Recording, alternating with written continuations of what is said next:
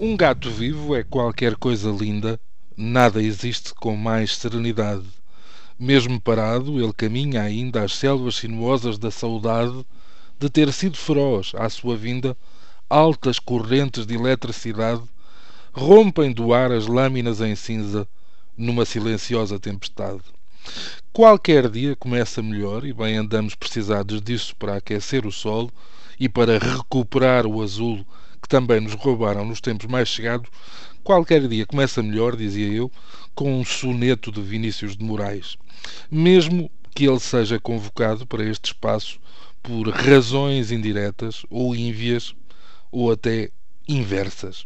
Quero eu dizer que recorro a Vinícius, o poeta da voz doce e das emoções extremas, dos banhos de whisky importado e dos banhos de mar em Ipanema, mas, sobretudo, estou aqui de peito feito e de mãos limpas a pedir-lhe ajuda para a causa dos gatos.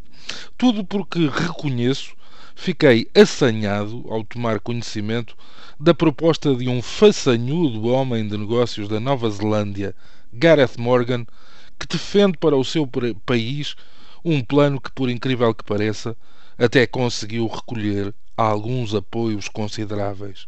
Mas o que quer afinal este indivíduo? Quer transformar a sua Nova Zelândia, terra do kiwi e do rugby jogado como só os All Blacks, num país livre de gatos. Eu repito, o Sr. Morgan quer acabar com os gatos em toda a Nova Zelândia.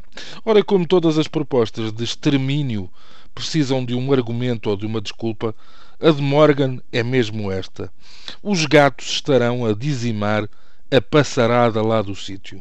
Na internet, este radical antifelino lançou um sítio chamado Cats to Go, em que uma das primeiras imagens que se descobre é a de um gato doméstico acrescentado com os apêndices, chifres e cauda do demónio e sustentando a legenda a pequena bola de pelo que tens em casa é um assassino nato.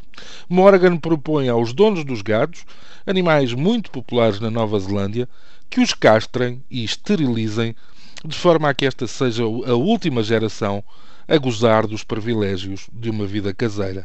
De resto, é também proposta do sujeito que os gatos sejam impedidos de vir à rua ou aos quintais e que o seu registro seja absolutamente obrigatório.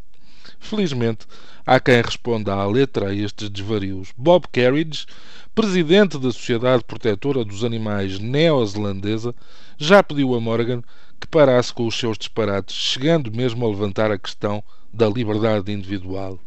O que tem ele a ver com as nossas vidas? Nada. Quer apenas privar-nos da bela e confortável companhia que um gato pode proporcionar tanto a um indivíduo como a uma família. Para que conste, sete em cada dez visitantes do sítio, o site de Morgan, é contra as propostas do seu fundador. E já houve mesmo cientistas a sair em defesa dos gatos, dizendo que estes são predadores dos roedores e que estes, os roedores, são quem mais ataca os ninhos dos pássaros. Volto a Vinícius de Moraes para acabar o soneto do gato.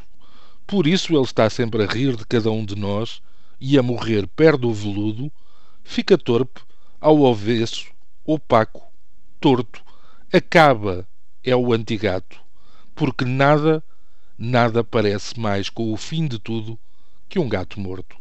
É só traduzir e mandar para o Sr. Morgan, hum. com os melhores cumprimentos. Bom dia.